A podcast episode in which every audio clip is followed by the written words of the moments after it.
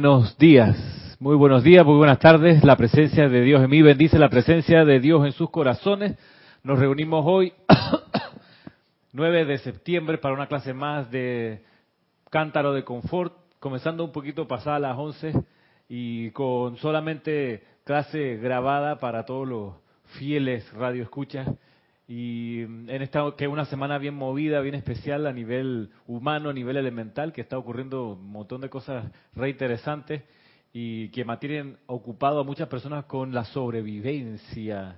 Ya no es con mantener la vida, sino con cuidar la vida por los huracanes del Caribe, por el terremoto en México, por la emanación de, energía solar, que en estos días, hace cuatro días atrás, una proyección del sol eh, de rayos que ocurre cada cierto tiempo y esta la, fue la más alta de los últimos ocho años que viene viajando del Sol acá a la Tierra desde, desde como el miércoles. Entonces quizás el fallo aquí también tenga que ver con eso porque se alteran las comunicaciones, afectan a los satélites y afectan las telecomunicaciones, telecomunicaciones en general, porque una emanación solar que, que impacta el campo electromagnético de la Tierra entonces, una época, un momento, una semana bien, bien interesante en ese sentido. Y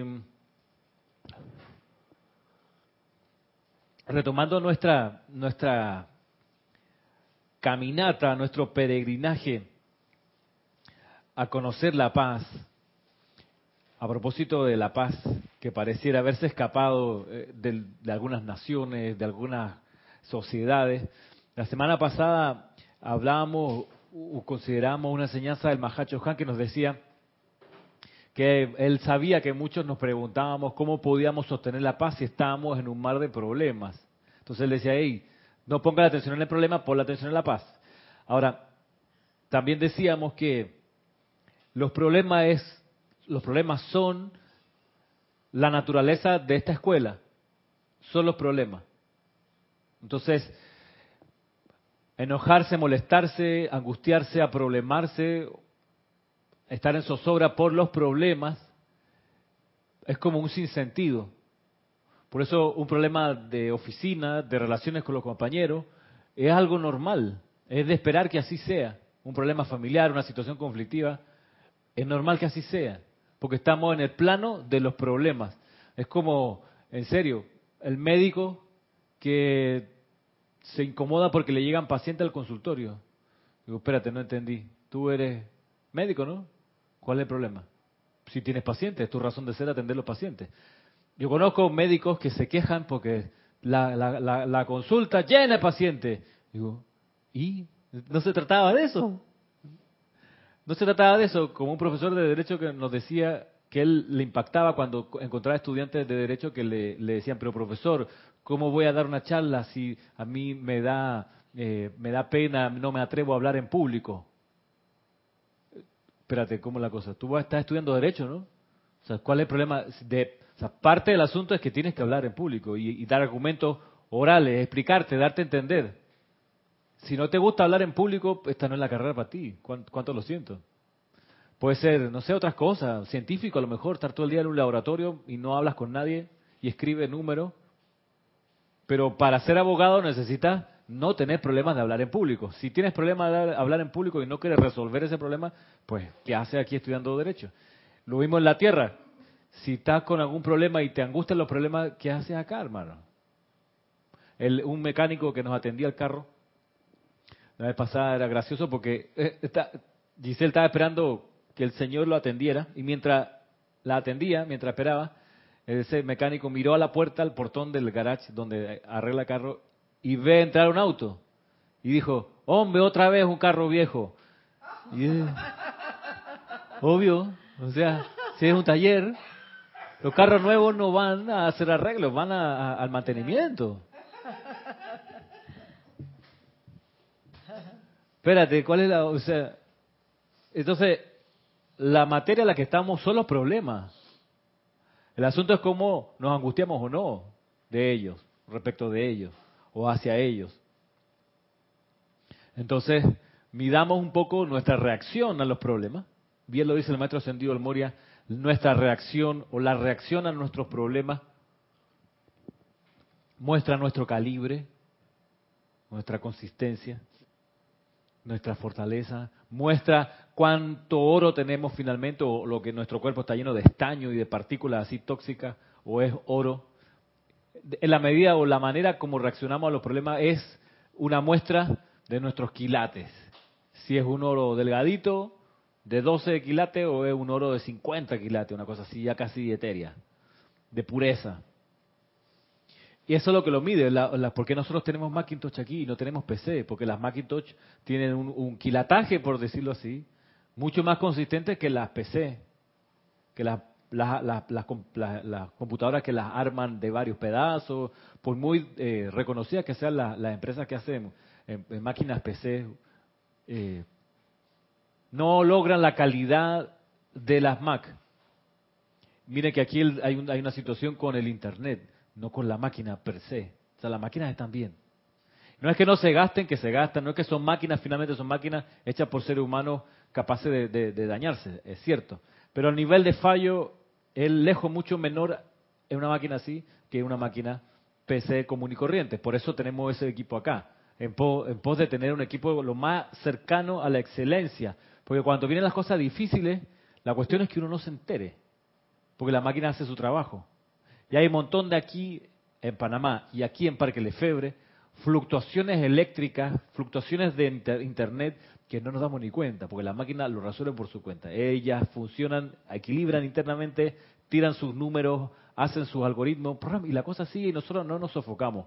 Esa es la gracia de un buen piloto de avión. Está en la mitad del huracán y el, y el público, los pasajeros, caminando yendo al baño, todo el mundo tranquilo. Y al final, bueno, nada más pasajero, habla capitán, queremos decirle que pasamos exitosamente por el ojo del huracán y uno ni se entera. Ese es un buen piloto. Entonces, claro, se ganan los aplausos. ¿En serio? ¿Y por qué no avisó para tomarle fotos? ¿Viste? La que... Hasta ahí la queja, hermano. Esta persona que veía estos edificios aquí a Costa del Este me dice, oye, 98 pisos, ¿qué le costaba hacer dos más y hacían 100 pisos de altura? Puta, hasta eso te queja, hermano. Está qué lindo el edificio de 98 pisos, ¿cuál es tu problema? No, que tenían que ser 100.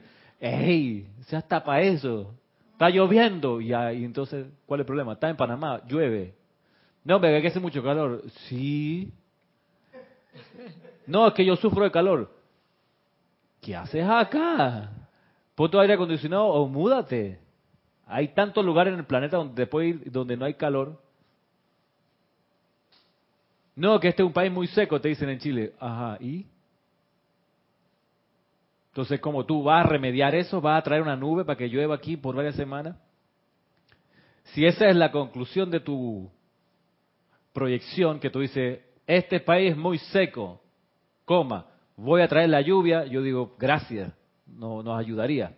Pero si solamente se queda en este país muy seco, estamos viendo bajísimo nivel de oro en esa conciencia. Todavía hay mucho ruido, mucho estaño, mucha partícula de suciedad. No es ningún problema tenerlas. El problema es no verlas. El problema es, creer que, que no son importantes cuando lo son. De modo que en la búsqueda de la paz hay que saber que estamos necesariamente en un ambiente de problemas. Eso es así. Problemas los clasificamos, problemas de salud pueden ser, problemas económicos pueden ser, problemas familiares también, problemas de país, Tú dices, ah, yo lo tengo todo, Ramiro. Qué bueno. Quiere decir que eres un alma, primero, osada. Segundo, que eres capaz de convencer a los poderes superiores que te dejen encarnar en una situación así de compleja. No digo complicada, digo compleja. El que se complica es uno. La situación puede ser compleja o puede ser sencilla, pero el que se complica es uno. Bien, tú puedes tener toda esa maraña de problemas, y si los empiezas a avanzar y a ir descartando uno tras otro, bien por ti. De eso se trata la escuela. Y cuanta mayor paz puedas sostener, de eso se trata la maestría. Si ahorita que estábamos hablando con, yo estaba hablando con el tipo, yo pierdo los papeles y empiezo a gritarle al de, al de telecarrier que no te entiendo, chucha, habla bien. Si yo me pongo en ese plan, no me hace nada, se cabrea al otro lado, porque él en un momento empezó a subir el tono. Y yo, tranquilo, porque me repetía una otra vez los números. Entonces, vamos a ver si sostiene la paz en una situación así. De eso se trata, la maestría. Y yo recuerdo que ha habido situaciones también aquí y antes, cuando comenzábamos con la radio, donde no era tan fácil sostener la paz. y si tú estabas medio choco por ahí, te llegaba un cocorrón. Yo estaba mirando, no, no necesito mirones. Eh, entonces, sí. En fin, pero no, hoy no pasó ningún descalabro en ese sentido. Una de las cuestiones que, que ayuda a entender la capacidad de responder a los problemas y a las situaciones que te exigen salir de la inercia, porque al final un problema te ayuda a salir de la inercia, te ayuda a despertar. Y a veces uno requiere un problema tras otro para no dormirse, y quizás ese es uno de los problemas de tener los ese es uno de los problemas de tener los problemas resueltos, que uno se duerme. Cuando está todo, cuando está todo bien, te echas. Cuando estás con buena salud, cuando tienes plata, cuando resolviste tu problema de, vivienda, tu problema laboral, cuando todo ya, está armonizado, o estás súper dormido o va a desencarnar. Por ahí está la cosa, una de dos. Entonces, yo tiendo, yo tiendo a pensar que uno lo que pasó es que se durmió y no está viendo los problemas. Es cuando uno ve, tú dices, no sé por qué, pero la cocina sigue oliendo feo, ya barrí, trapié todo. Entonces, no, me lo dejo así. Al día siguiente, no, me todavía huele, huele raro, pero si ya trapeé, voy a trapear otra vez, trapea. Y lo que había que hacer era agarrar la refri y moverla, y ajo, ahí ve, ahí estaba chuleta, una cucarachita, una iguanita de pared muerta. Y ese era el mal olor. Pero si uno no sale de la inercia, no hace el movimiento de los muebles, no te das cuenta. Eso pasa entonces en nuestra existencia muchas veces. Que añoramos resolver los problemas para no tener que lidiar con ellos. Y ese no es el tema, es como la meditación. Yo no me quiero distraer mientras medito, quiero decir siempre solamente yo soy. De, eso no se trata. Y eso, por más que uno lo dice en el taller, la gente como que no lo termina de creer. El objetivo de la meditación es aquietarse, volviendo al yo soy. Pero para poder aquietarte y volver al yo soy, te necesitas haber ido del yo soy. Para, poder regresar, necesitas haberte intranquilizado para volver a tranquilizarte. Entonces, la distracción y la intranquilidad no son el enemigo a huir. Son las condiciones del terreno que necesitamos para aquietarnos y para volver al yo soy. Sí, Ramiro, acordándome de eso que, que tú señalabas que pasaba antes, cuando teníamos alguna situación en la cabina y nos pegaban nuestro grito de los mirones, era necesario, porque eso nos enseñó a que cuando pasaban cosas, hey, pon tu atención 100% allí, en silencio, e invoca primeramente, para y, a mantener la paz que hoy podemos manejar. Exacto. Que a veces ya, no, ya no, no se tiene que decir a la gente que está mirando, cállense, porque a veces había situaciones y la gente mirando y echando cuenta entre ellos. Chuleta, no es el momento de echar cuento. Para eso están otros lugares de la casa, vayan por allá a conversar. Pero si se van a quedar aquí, una situación delicada, no hablen y, es como una cirugía. por eso en estos días ese video que salía de unos médicos y que iban a hacer una cirugía con reggaetón y las tipas bailando, las enfermeras bailando con el con la persona sedada ahí y eso alguien de los que estaba en la fiesta con el tipo sedado filmó eso, lo subió y yo no sé si los votaron a todos del hospital, pero qué falta de concentración estado de conciencia. Entonces, volver al yo soy, aquietarse, requiere de la distracción y de la inquietud. Por eso encarnamos acá, para tomar eso como hábito de volver al yo soy, de volver al yo soy. ante, el, ante, el, compañero eh, irónico, sarcástico, te perdono, te perdono, te perdono. Y cada vez con el sentimiento más cercano al perdón divino, te perdono lo que tú digas, yo te perdono. Te perdono. A Jesús, a Jesús de Nazaret, no le, además de cosas sarcásticas, le enterraron una lanza en el costado, hermano. ¿Y qué respondió? Te perdono. Te perdono. Es como decía este cura que se fue de viaje y fue a una tienda a comprar un rosario. dijo, bueno, voy a comprar un rosario a mi mamá, ya que estoy de viaje. ¿Tú lo viste? Ya que tú de viaje a comprarle un rosario a mi mamá. Y dice, bueno, le traen un rosario de muestra. No, pero él dice, cura, necesito uno más bonito, más fino. mire, este cuesta dos veces más que el anterior. Tiene una, son unas bolitas especiales del rosario. No, pero no tiene algo más, todavía más fino, porque es mi mamá, el cura, ¿no? Y esto no es un chiste, es una situación que pasó. Entonces el tipo decía, al final me trajeron una caja especial, abrieron, tenían como una bodega, un rosario hecho de perlas. De perlas, de perlas. Entonces, bueno, ¿cuánto cuesta eso? Bueno, 500. Chus. Entonces él se quedó pensando y, y la gracia es que en el lugar ese tenían como las ostras donde sacaban las perlas. Entonces eran, además, crudas o recién, recién fabricadas por la naturaleza. Entonces, él dice que se dio cuenta allí que la perla es una reacción de la ostra cuando dentro de la concha entra arena. Entonces, para protegerse la ostra de la arena, la envuelve en una baba que luego se petrifica y se convierte en perla. Entonces, ante un problema así, la concha al problema le devuelve una perla, genera una perla, una invasión grosera a su protección, que es un granito de arena. Esa, esa invasión, ese sarcasmo, esa herida, la tapa, la envuelve y genera una joya. Entonces, ¿cómo reaccionamos, reaccionamos nosotros cuando alguien nos tira una ironía, un problema? ¿Le devolvemos una perla? Generalmente le devolvemos cualquier cosa no, o, nos enconchamos más o nos molestamos más, pero ¿qué sale de uno cuando se siente contrariado? No necesariamente una joya que el otro se pudiera colgar o pudiera usar como objeto de, oración.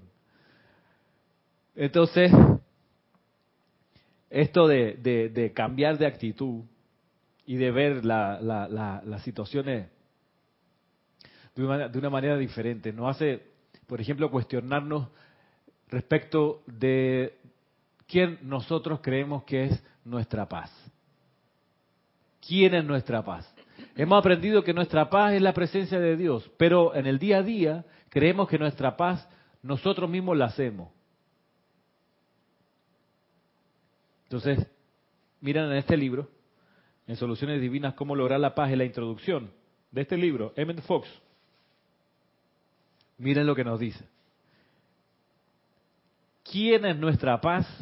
Por supuesto que todos sabemos que solo Dios es nuestra paz, aunque casi todos tendemos a olvidarlo de vez en cuando, por más fervorosamente que lo creamos. Tenemos la tendencia, al menos ocasionalmente y sin caer en, cuenta de ello, a reposar en nosotros mismos, lo cual entraña, por supuesto, que pensemos que somos nosotros nuestra propia paz. Nunca nos admitiríamos esto, pero así pasa y lo único que resulta de esto es que no obtenemos ningún resultado hasta que cambiamos tal actitud.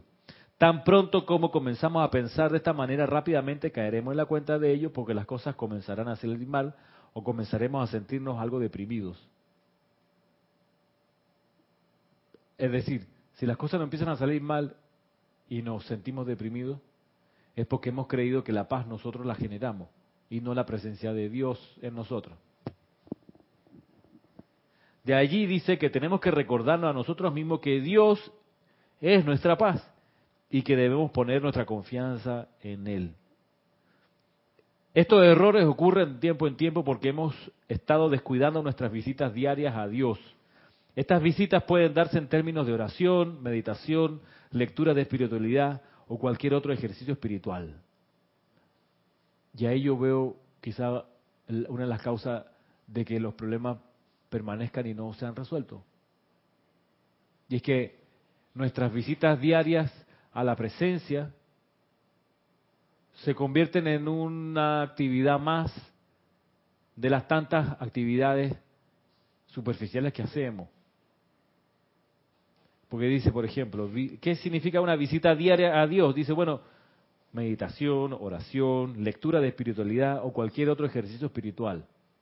¿Como un decreto? Como un decreto. Ahora, lo que pudiera parecer es que hacemos el decreto, hacemos la aplicación diaria, y después que lo hacemos nos como que nos desconectamos y ya. Y vamos a otra cosa. Ese es uno de los problemas de la actividad burocrática establecida, que después de tres años de estar viendo expediente, viendo expediente, viendo al, quinto año uno como lo mira por dice, ah, vamos para el siguiente. O, o, tener un matrimonio. Al principio es siempre una sorpresa y siempre es como una novedad. Ay, qué chévere, mira no sé qué, pero al año número 15 ¿qué otro secreto puedes encontrar? Entonces ahí tú dices, no, pero si yo amo a mi esposa, No, no, si yo hago mi trabajo, pero no, uno no le está poniendo atención. Uno, uno va de visita, como los nietos a ver al abuelo, pero ya, ya, ya, ya. Regresemos porque hay otras cosas que hacer. Entonces, ese es uno de los riesgos de la actividad rutinaria. Y ese es uno de los riesgos de ser oficiante de ceremoniales, que después de un rato uno le pierde la profundidad al ceremonial, porque ya como lo ha estado haciendo, por ejemplo, le decía a Roberto en la mañana que para, para oficiar ceremoniales, este libro, El resurgimiento de los templos de fuego sagrado, el volumen 4, yo digo, eh, o sea, hay que leerlo. Sobre todo la parte final, que es de la página 130 en adelante, donde está compilado todo lo referido a la mecánica del ceremonial de la nueva era. Toda la mecánica. Aquí está la explicación de los maestros de cómo ellos diseñaron el culto espiritual de la nueva era, se refiere al uso en el ceremonial de la música y el canto, del ritmo, de la respiración rítmica, del decreto, la invocación, la precipitación, la visualización y la proyección de conciencia. Son nueve, nueve subtemas dentro del gran tema de la actividad ceremonial. Y si uno quiere ser un oficiante a través del cual se puedan descargar mayores presiones de energía constructiva, le decía Roberto, yo creo que es indispensable esto, leerlo, no solo leerlo, estudiarlo. Pues bien dice aquí hey, eh, M. Fox, sí, ustedes pueden hacer su recontacto con Dios haciendo una visita diaria a Dios. Tú puedes decir, no, pues yo todo, todos los días leo. Yo, leo los amantes de la enseñanza que mandan por correo. Y ojo que hay mucha gente que recibe los amantes y no los lee. Pero bueno, digamos que los recibes y los lees. No basta. Esa, es la visita diaria de compromiso, o sea, de cumplimiento más bien. Pero la visita diaria de amor es intensa, es mucho más que leer. Es agarrar y me voy a estudiar este capítulo. Diseño del culto ritual de la nueva era. Maestro Sentido San Germain. En cada ciclo de dos mil años, la inteligencia que representan a la deidad durante dicho periodo hacen evolucionar una religión, la cual está basada en las tendencias naturales de la corriente de vida que han de ser el foco el punto focal para el establecimiento y mantenimiento de la cultura espiritual de la era. O sea, estamos hablando de, por ejemplo, en este párrafo nada más, de una consideración que hacen los maestros cultural para descargar el ritual de la era. O sea, hacen un diagnóstico de la gente que lo va a recibir y quiénes van a poder bajar esas ideas, sostenerlas y irradiarlas. De ahí que el conocimiento de los sitios, de las culturas donde uno está no es menor, es importante. Entonces tú dices, acá en el sitio donde estoy, ¿qué música escucha la gente? ¿Qué instrumentos usa la gente en su música? ¿Qué poesía tiene? ¿Qué historia tiene? Entonces tú dices, wow, la gente que va a venir acá al ceremonial trae eso de bagaje, de acumulado en su conciencia. Y sobre eso, como oficiante, tengo que saber construir y descargar el fuego sagrado, porque eso es lo que los va a vincular a ellos, a esa llama y a esa conciencia, con lo que yo voy a invocar de los poderes superiores. No es nada más que yo vengo al ritual, al ceremonial, el día que me toca, abro el libro y comenzamos. Espérate, eso es más que, más que sentarse antes a ver cuáles son los decretos. No es administrar decretos. No es que después de decreto, canto, visualización. No, no, así cualquiera. Así cualquiera. Es como la gente que hace PowerPoint y se pone a leer el PowerPoint en la pantalla Dice, cállate, yo lo leo. Sí. O sea, ¿tú me vas a leer lo que yo puedo leer? No. El PowerPoint está para tener una guía así de reojo, de algo sencillito para que tú te guíes. Sobre todo tiene que haber imágenes, no texto. Igual acá, tú vas a oficiar para distribuir decretos, cantos, invocaciones, eso cualquiera. En serio que sí. Y ahí lo vemos en la calidad de los, de los ceremoniales de, la, de las iglesias en general. Las personas que se paran en esos altares se sienten y parecen ser como muy importantes y distinguidos, pero espérate, si vas a agarrar la Biblia, a leer el salmo tal al tal, y después a repetir la misma palabra de siempre, yo también lo puedo hacer. O sea, me va a administrar un culto con ese nivel de poca profundidad. No, hombre, ¿para qué? Entonces, ¿cuál es la cuestión? Lograr anclar el fuego sagrado aquí en el plano de la forma. Eso lo hace uno y lo trabaja uno, lo prepara uno con un nivel de, de compromiso y de atención mucho mayor que la gente promedia. O sea, esto tiene que ser amor, tú sabes, loco amor de verano. O sea, con intensidad, como que si el mundo se acabara después que se acaba el ceremonial. Con la disciplina de que a pesar de que uno sabe que está hablando y manejando palabras mayores, no te desestabiliza, no te inarmoniza, no pierdes la ecuanimidad, no pierdes el equilibrio. Es como los pilotos de avión que atraviesan el huracán.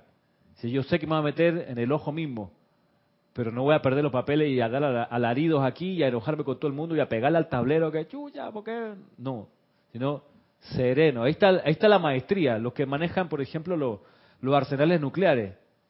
Tipo, me imagino que deben ser muy silenciosos y muy serenos en su trabajo, porque si aprietan tal y cual combinación de botones, ¡budum! Se acabó la historia. Entonces, en ese nivel de responsabilidad hay que estar con mayor ecuanimidad, pero con mayor, mayor cantidad de estudio. Y aquí, como le decía a Roberto, aquí en estos capítulos está la pura esencia del ritual de la nueva era y cada uno de los aspectos para poder entender qué es lo que ocurre, cuáles son los efectos de lo que uno hace. Por ejemplo, en el volumen 2 de este libro está la explicación del fuego sagrado, las distintas llamas. Y ahí clarito dice, miren, ustedes no invoquen la llama de la liberación sin haber primero invocado la llama de la transmutación. Ay, pero no es lo mismo. No, no es lo mismo. No es lo mismo. Transmutar que liberar. Transmutar es cambiar la naturaleza. Liberar es abrir la jaula para que vuele el pájaro que está enjaulado.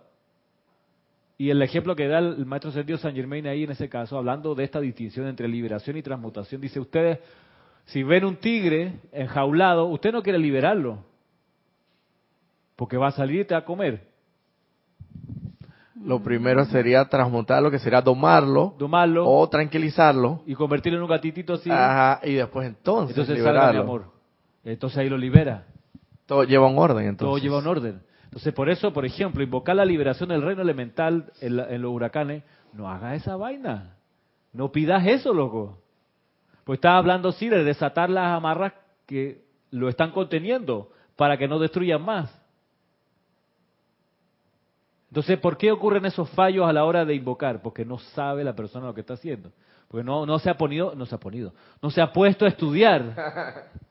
En serio, yo veo ahí una persona que hace eso es porque no ha estudiado la ley, no la conoce, se paró allí creyendo que a veces, Edith, la gente se confunde y cree que uno no se prepara. Como no lo ven a uno leyendo, dice, ah, yo también puedo pararme y sin leer. Eso no es así, eso no es así. Eso uno lo estudia. Y estudiar no es solo leer. No, yo ya sí ya leí. No, hermano. Estudiar es agarrar esa palabra qué significa, qué me hace pensar esto, qué me genera. ¿Con qué lo puedo relacionar? O sea, un párrafo, un discurso que lo lees en cinco minutos, lo estudias en 45. Entonces ahí está la cosa de tener tiempo, como decía acá, la visita diaria a Dios. Tú puedes decir, no, hombre, esa, esa visita está muy larga, loco. está muy, me toma mucho tiempo. Como dirían acá, tengo otras vainas que hacer. O como dirían en Chile, Wea mía si no leo, pues. Wea mía si no estudio, pues. Como vaina mía, pues. Y ahí, ¿cuál es tu problema? Esa es un poco la, la postura. Entonces está bien, no estudie, no lea, pero a la hora de invocar no va a pasar más de cuatro cosas porque no estás consciente de lo que ocurre. Cuando uno estudia, ni hablar de memorizarte la cosa, no, además memorizarte, que Sí, hombre, no, no, ni hacer el esfuerzo memorizando eso me, me, consume mucha energía. Esa visita cada vez más larga, es una maratón todo el día con el viejo. No, toma mucho tiempo, hermano. Yo leo así por encima, entonces, claro, tú lo ves luego en los debates entre los católicos y los evangélicos, y los evangélicos le dan tres patadas a los católicos. ¿Por qué? Porque los evangélicos se estudian el evangelio, se estudian el Antiguo Testamento. Los católicos dicen, no, por más que el Antiguo Testamento está pegado al Nuevo Testamento los católicos no lo conocen, no se han sumergido en el libro de jueces, de reyes, números, los proverbios. Si acaso los conocen en la misa, cuando, cuando el cura manda, desafortunadamente, a decir una lectura del libro de Job, que se lee a la rápida, se nota que es nada más superficial. Entonces, por supuesto, tal Papa visitando Colombia a ver cómo recoge gente otra vez para la Iglesia Católica, porque todo el mundo en masa se está yendo a las iglesias cristianas que en realidad se toma la cosa en serio. Más allá que están viendo para atrás, que esa es una dispensación de hace 2500 años, que están viviendo como en el pasado, más allá de eso, digamos, son serios en lo suyo y aman con locura su cuento. Y tú ves su asamblea llena de gente, además, bien vestida. Ya van, van a la casa del Señor. Chuzo, y para ellos es sagrado. Y llegan, está Roberto pensando, puta, yo vine en esta camiseta, zapatillas. no, yo también. Eh, también. Sí, a los, ceremoniales con el suéter de, de fútbol americano. dije, del Real Madrid. Lo, lo que... Lo de, lo de la iglesia cristiana.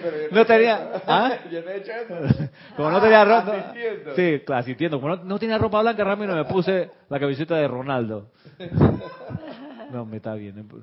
Pero digo, esa gente se lo toma, se lo toma en serio y se y ahí están, eh, tienen sus círculos de lectura del Antiguo Testamento y te pueden citar. Le enseñan a los niños. Le enseñan a los niños. Obligado no, ahí está, aprende de la cuestión. Por eso son cada vez más. Claro, no generan ningún sacerdote, pero son masivos y son intensos y se aguantan el sol y les da lo mismo y van a repartir la palabra. Ramiro, y no les da pena decir No. que asisten a un culto. No, no les da Ni, pena. ni nada de eso. Como muchos que se esconden y que metafísica. No, yo no digo eso. Es verdad, es cierto. Es verdad. Son más valientes, no le temen. Claro, tiene una protección masiva, uno puede decir, pero nada, excusa, son más valientes. Entonces, ¿ah? Son valientes. Son valientes porque aman con locura lo suyo. Si esa gente tú la agarras y esa intensidad le dice, mira, el- el Dios no se llama Jehová, se llama yo soy. Tú sí puedes perdonar. La sangre de Cristo no salva, lo que salva es tu vida. Putri, Tendríamos acá Panamá prendido, flotando en el aire de la ascensión con gente así de fogosa. Y eso contagiando a todo el continente. Porque las visitas diarias a Dios ellos no se la toman como un paseo de cumplimiento. Obviamente se lo toman con intensidad, con sinceridad, con profundidad. Cuando uno comienza a conocer la paz, uno empieza a sensibilizarse con la vibración que trae esa cualidad. Y el Maestro Ascendido Jesús, eh, aquí en la página 2 de este libro de Soluciones Divinas, cómo lograr la paz, dice aquí, todo el mundo, tanto, tanto individuos como nacio- naciones, está buscando paz. Paz significa, y aquí viene la definición, paz significa cesación del dolor de mente y cuerpo. Eso es la paz. Cesación del dolor de mente y cuerpo. Yo no sabía que la mente dolía, mira. Estar en paz significa cesa- cesación del dolor de mente y cuerpo. El cuerpo sí duele, sí, y la mente también. Cuando te perturban los pensamientos. Cuando te perturba un pensamiento, te duele la mente. Cuando te da dolor de cabeza. Cuando ese es dolor físico, Ah. ¿no? Pero cuando, por ejemplo, dolor mental es cuando tú dices, no entiendo qué pasa. Sí. O cuando no ves clara la solución, ¿y qué hago? Esa es la mente. Entonces, cuando estás en paz, se va ese dolor y ves claramente. O ves mejor. Entonces, la paz es la cesación del dolor de mente y cuerpo. Parece, sigue diciendo, parece que la paz se hubiera escapado de la tierra y sin embargo, hasta que regrese la paz, ni el individuo ni las naciones encontrarán reposo. Mi saludo favorito era, la paz sea con ustedes. Y en la última cena, las últimas palabras que mis discípulos recibieron de mi parte fueron, la paz os dejo, mi paz os doy, yo no os la doy como el mundo la da, no se turbe vuestro corazón ni tenga miedo. Esas fueron las últimas palabras que los discípulos recibieron en la última cena. Ahora, yo recordando cómo conocí yo esta frase, siempre la conocí, la recibí desde el principio como algo muy solemne. En las misas católicas, cuando el cura dice eso, la paz os dejo, mi paz os doy, es como con el ceño fruncido. Y cuando dicen daos fraternalmente la paz, es como otra cosa, pero no paz. O sea, no, no, no sé si me cesó un dolor de mente o de cuerpo el que me hayan dado esa bendición. Entonces, a lo que voy es que este, este decreto, la paz sea con ustedes, creo que primero, para que sea real y salga de la esencia de paz, no puede ser gritada, no puede ser con, con megáfono. La paz sea con ustedes. No puede ser.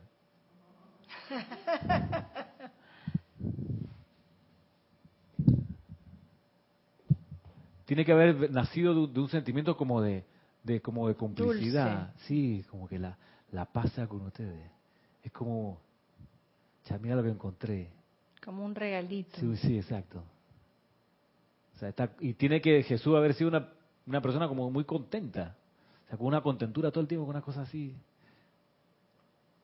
La película que vimos, La Resurrección de Cristo, tenía un poco esa, esa, ese, ese brillo, ese destello, el actor, ¿verdad? Que, que tenía esa cosita, esa, que, que él andaba con algo especial adentro, tú sabes. Entonces, esa mirada así como que se le... Algo, le, algo el tipo hacía para transmitirnos que él estaba como un, como un Contento. contento, no eufórico, pero con una contentura así de... Por eso, sí, la paz sea contigo, te, te doy mi paz.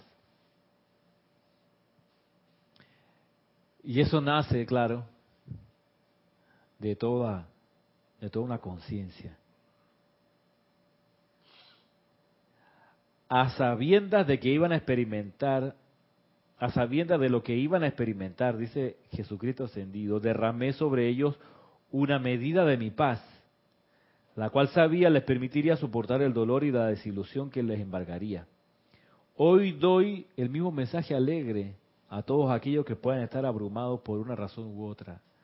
Mira, mismo mensaje alegre, no el mismo mensaje solemne, mismo mensaje intenso, el mismo mensaje abrumador, el mismo mensaje alegre.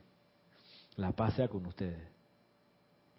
La paz, dice luego, es una fuerza vital, una sustancia que el hombre puede sentir en su cuerpo como una radiación de bienestar. La paz, radiación de bienestar.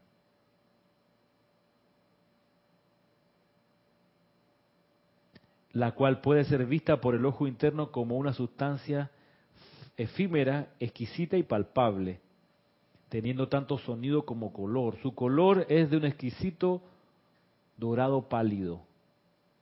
Y su sonido es como la música más suave que se mezcla con los sentimientos, calmándolos y curándolos. Bienestar, sí, bienestar, dorado pálido, música suave que calma y cura los sentimientos. Mira que, que, que, que usa las palabras apropiadas. Dice no, no, no sana los sentimientos, dice los cura. Pues la sanación le toca al individuo. Jesús no sana, Jesús cura.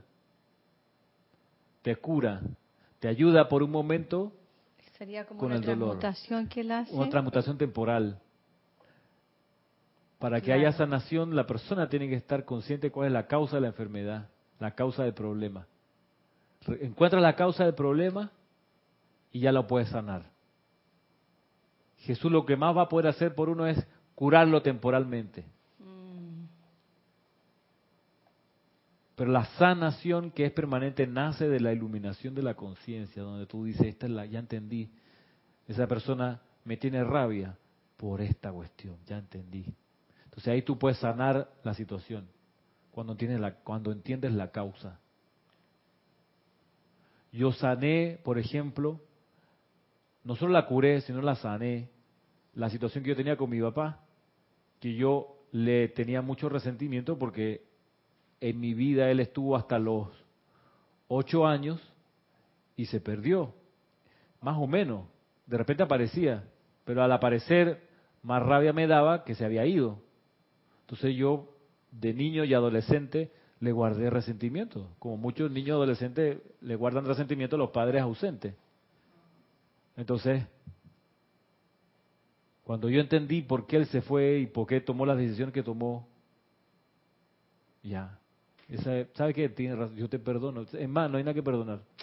Qué tontería a mi parte. Qué bonito. Entonces ya se sanó. No solo curé las heridas, sino sané, ahí está la conciencia. Entonces cuando hay un vínculo inarmonioso con alguien, eso es una enfermedad que te va a traer dolor de mente y de cuerpo, te va a traer. Entonces, y el problema, no sé ustedes, pero a mí no me gusta estar en los hospitales ni de visita. A mí tampoco. No, son lugares detestables, ¿verdad que sí? De lejos, atrás. Y los mismos doctores saben, la gente que ven, y la gente se pone, se molesta porque se quiere achantar ahí a visitar al paciente, pero en realidad a echar cuento. Cuando le dicen, ya, ya, ya, ahora es salida, se acabó la visita, oh, tan poco tiempo. Llevan una hora hablando de lo que sea, menos poniendo atención al, al tipo que está ahí en la cama. Porque además, si usted se queda más tiempo aquí, Y el que está allí con un padecimiento se siente tan mal Sí, y pues. escuchando esos cuentos. echando sus cuentos, queriendo salir, el tipo está preso. Sí, pues además los médicos dicen, circulen porque los lugares hospitalarios tienen un montón de bacterias que son resistentes a los desinfectantes. Usted no quiere llevarse eso para su casa, salga rápido, ¿qué vino a hacer? Rapidito. Entonces, cuando uno tiene una relación discordante con alguien, llega un momento en que las bacterias emocionales están ahí y tú dices, "Puta, yo no quiero ir para allá a encontrarme otra vez. Ah, Claro, porque sabes que está lo tóxico allí, radioactivo, que te hace, te hace sentir mal, te hace perder la paz. Pero eso va a estar ahí, ese problema, hasta tanto uno no conozca, no comprenda la causa. A ver, y, y ahí donde uno dice, amada presencia, hazme conocer la actitud correcta de actividad que debo asumir en este problema. Muéstrame cuál es la causa de esta discordia. ¿Cuál es la causa? Y de repente te cae la teja. De verdad, eso tiene que haber sido. Y ya cuando ves, tú empiezas a pedir, bueno, amada presencia, invoco la ley de perdón por esa situación, por la energía que causó esto.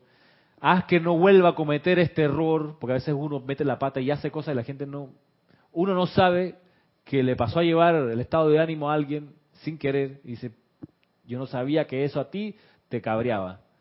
Como yo no sabía que el, lo poco de acento chileno que tengo le molestaba a cierta persona. Porque ella había tenido una mala experiencia con un chileno. ¿Yo qué culpa tengo? No sé. Pero ella me escuchaba el tonito y se acordaba del tipo. Yo entonces, yo, tú sabes. Pero cuando yo entendí eso, ah, es por eso que tú me odias. Putri, ya haberlo sabido.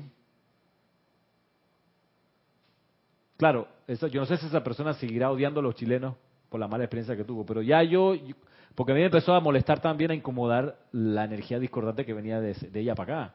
O sea, pero yo, ¿por qué, pasa esto y esto? Mucha risa, mucho todo, pero de repente, ¿por qué tengo un puñal aquí clavado? Me fui caminando y algo me molestaba aquí. Sí, el puñal que me enterraron. Esto era.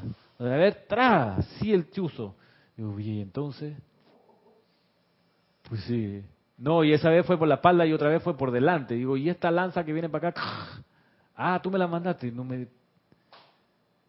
¿Pero por qué? Entonces yo, ah, ah porque te mol- molestó un chileno antes en tu vida. Puta. Yo qué culpa tengo, hermano. Te perdono y te perdono. Y la relación sanó.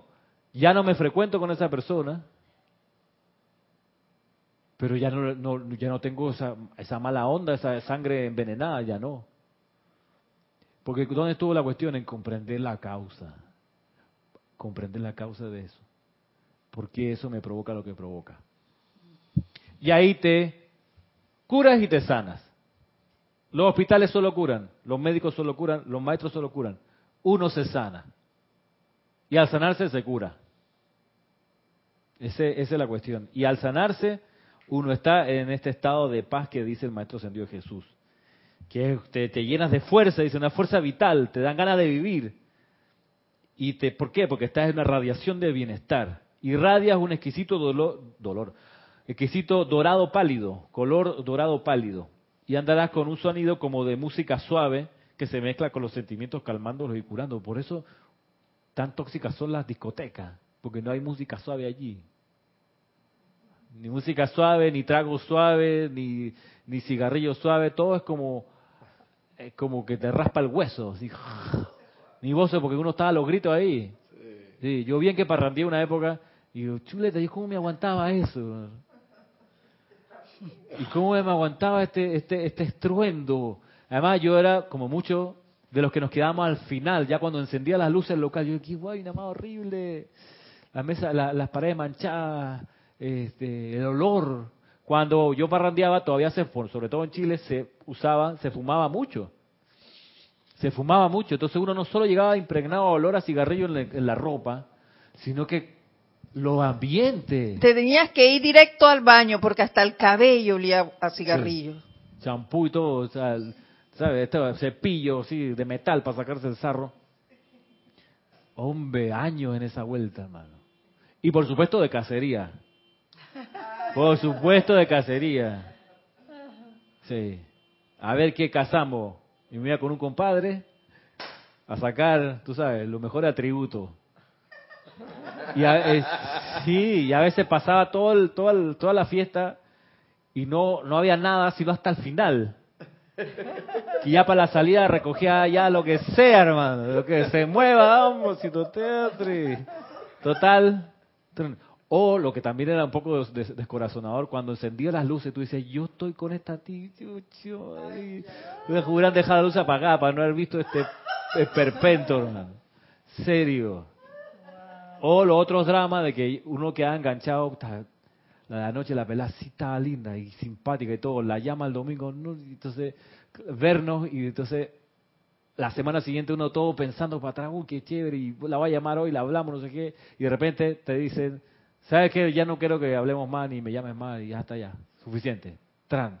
Y yo, coño, puto apuñalamiento, ¿yo qué hice? ¿Será que me apresuré demasiado? ¿Le hablé mucho? ¿Le hablé poco? Este, ah, ya, la sufrimiento, dolor de mente. Hasta que uno creo que toma rumbo de menos intoxicación y dice, bueno, ya está bien, suficiente de safari. Y quizás es bueno pasar por esa... Yo creo que la juventud, pareciera que la juventud actual no es tan, no sé, tan promiscua como la generación que me tocó no sé. Yo los veo a mis estudiantes del colegio que tienen, están graduándose este año, y sanos, los tipos sanos. Hay dos o tres que son veganos, otros que, que tú le ves la piel limpiecita, que nunca han fumado ni tomado cerveza ni de chiste. Este, tú dices, esta generación sí vienen de, derechita. Uno, uno, uno sí, uno sí que... En ese salón. Sí, gente que se siente y que lee. Y... Otra efluvia, otros tiempos. Ya para terminar, dice el Maestro Ascendido Jesús, se me reconoce tanto en el cielo como en la tierra como el príncipe de la paz. A lo largo de la centuria he generado una gran aura de sustancia celestial, la cual está disponible al instante a todo aquel que busque su influencia balsámica.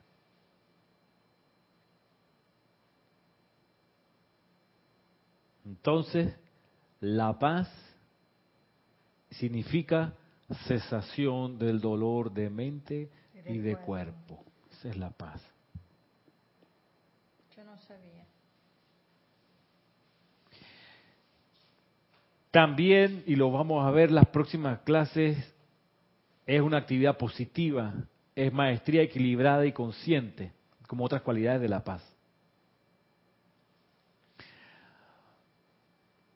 Entonces, desde la conciencia que vamos adquiriendo acerca de la condición en la que estamos, que pedimos encarnar en un lugar de problemas para poder dilucidarlos, conocerlos y resolverlos, que en esa experiencia de encarnación que tenemos, los problemas los vamos a reconocer por el dolor que nos producen, por la falta de paz que nos generan. Te duele una parte del cuerpo, estás en un problema. ¿Qué es lo que hacemos muchos acá o que se hace mucho en nuestra cultura? Es, tienes un dolor, le mete un anestésico. Tienes un dolor, este, sale a parrandear, para olvidar. Te moleste un dolor, pero el dolor mental, que no soporta tu oficina, no importa porque gracias a Dios que es viernes, nos fuimos. Viernes, sábado y domingo para levantarse, tú sabes, tarde ahí. Es viernes y el cuerpo lo sabe. Yeah. Y llega el domingo y pone a, a Rubén Bre cantándote, hoy es domingo, el día para celebrar, ta, tra, tra. Hoy es domingo, el día para descansar, creo que dice la letra. Simpática, bonita la letra, pero es la conciencia esta de que, bueno, odio lo que pasa de lunes a viernes, me desquito el fin de semana. Hoy es viernes, ¿qué? Y el cuerpo lo sabe. eso, está, eso está muy, eso está muy, muy de moda, esa frase por ahí, porque entonces colocan a, a, un, a, un, a veces un monito, un animalito bailando y, wow, wow, Ah. wow, y entonces como diciendo, hoy es viernes, hijo. hoy es día, hoy comienza la parranda, tú Claro. sabes, ¿no? Y el cuerpo lo sabe, entonces sale el monito moviéndose y, y alegre y todo. Claro. Pero claro, no es- al final no se enfrenta al dolor que genera esa necesidad de, de- de desconectarse, de cambiar de, de actividad. Pues eso es lo que pasa, la anestesia. Y para anestesia tenemos los deportes masivos, las peleas de boxeo del año, eh, y no es que uno no, lo- no los vea, sino que, saber que esos son distracciones para no hacerle frente al dolor mental. Porque enfrentar el dolor mental te hace enfrentarte como causante de ese dolor y tú no quieres mirar para adentro y descubrirte como el causante. Ayer casi lloro leyendo la carta que le mandó alias Timochenko, que era el líder de las Fuerzas Armadas Revolucionarias de Colombia, que ahora es el Partido Frente Amplio Revolucionario de la Gente Común, creo que se llama, el partido político que reemplazó a la guerrilla de la FARC en Colombia, el líder, que usaba un nombre eh, supuesto, le mandó una carta al Papa, aprovechando que está de visita en Colombia. ¿Vieron ustedes esa, esa carta? La recomiendo. Tipo pidiendo perdón de principio a fin y pidiendo la intercesión de él ante Dios y, y, y, y le decía, sabemos que usted tiene un gran poder de oración y que usted puede llevar a la gente a orar también, ore por el proceso de paz, nosotros oramos por eso, nosotros que queremos pedir perdón por cada dolor y lágrima que generamos, este, taca, taca, taca, taca, dos, tres páginas de los pasos de la confesión, que son un enfrentamiento con el pequeño ser de la personalidad. Los pasos de la confesión es examen de conciencia y eso no se quiere hacer porque es doloroso, porque es bajarse del pedestal y decir, viste, yo causé esa discordia. Examen de conciencia, dolor de corazón, porque tú puedes hacer examen de conciencia como los psicópatas y está bien, si yo lo maté, ¿cuál es el problema? Me caía mal, ¿por qué, qué la manda a vestirse así? Se lo merecía, esa faldita, ella bien que le quería. Y, hey, viste, no hay dolor de corazón. Ese es un problema de salud mental. ¿Sí o no, colega? Que lo, lo ve el Instituto de Salud Mental o de, de Medicina Legal del Ministerio Público, ¿no? Pues sí, porque hay gente así de que no puede hacer dolor de corazón, porque no les duele, porque no tiene la conexión entre el corazón y la cabeza. Actúan porque sí. Tú dices, este, este es mejor que lo separemos de la sociedad porque es una amenaza. Y ahí tú entiendes por qué existe el sistema carcelario, en teoría. Pero bueno, paso de la confesión, que son, mira, una de las joyas del catolicismo, que quizás viene de otras corrientes, pero ellos lo tienen. Examen de conciencia, que significa, amada presencia, yo soy, muéstrame la causa de este problema. Examen de conciencia, dolor de corazón, que es bueno tenerlo, pero no quedarse en él 20 años, sentirse mal por las metidas de pata. Todo el mundo mete la pata. El problema no es meter la pata, el problema es dársela que chévere que metí las patas, creérsela grande porque la metí, mira qué chévere me quedó esa metida. ¡Oh! Que es una parte del ego también. Eh, Y el problema es continuar metiéndola. Después que te diste cuenta, no importa, sigo con mi vida como fui. Cualquiera parrandió, cualquiera se metió más de un problema. No, no quiero dar detalles.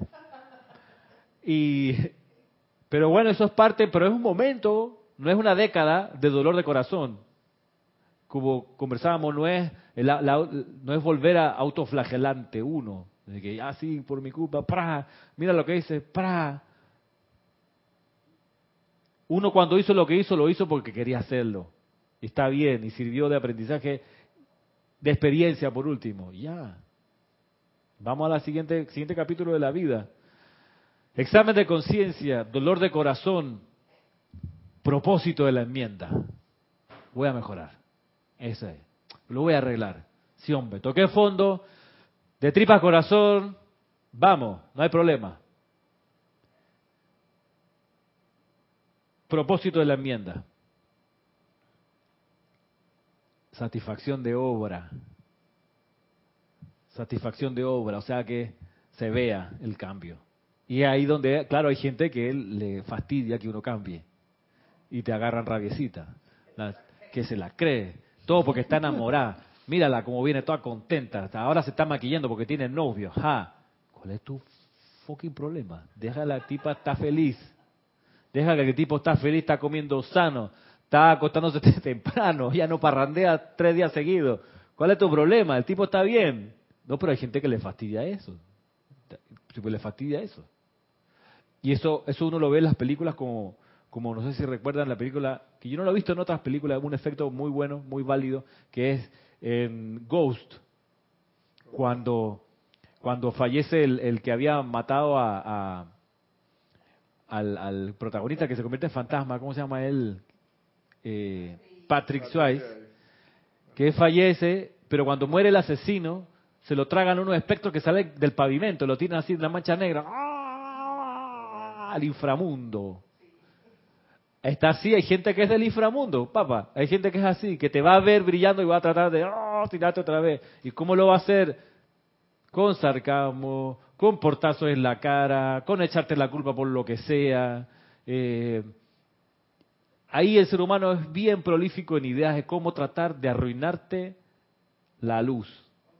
Con crítica, directas o indirectas. A veces no te critican, pero tú sales de la conversación en serio. Camina un poquito y dices, ¿qué? me pica aquí la espalda. ¡Tan! Y te saca, chuse, un puñal, ¿ve? Me lo enterraron, no me di ni cuenta. Eso era la molestia que tenía. Ah, ya, la, como es la gente. Y más sonrisa y más cosas. Yo lo he visto en la, en la oficina, cosas cuando vamos a ver a algún cliente, que pura sonrisa, sí, sí, no, como no sé qué, sí. Y, y uno sabe que esta gente está haciendo un deal con otros, no con nosotros. Pero cuando hablamos, no, ustedes son los únicos proveedores. Sí, pero yo sé que ustedes están, con, porque yo aquí tengo la foto de la, de la valla que ustedes le contrataron a esta otra empresa. ¿Por qué me dicen? Entonces, tú dices, wow, pero la gente es así, la gente, la efluvia se comporta de esa manera. El, quizá donde esto está extrapolado a la máxima potencia es la política, los partidos políticos. Ahí todo el mundo es sonrisa, no sé qué, pero es todo por detrás, una maquinación y cómo lo tumbo, cómo... En fin, allá ellos. ¿Qué nos queda para nosotros? Detectar las áreas de dolor mental o físico, decir, ve, aquí falta paz, aquí hay una enfermedad.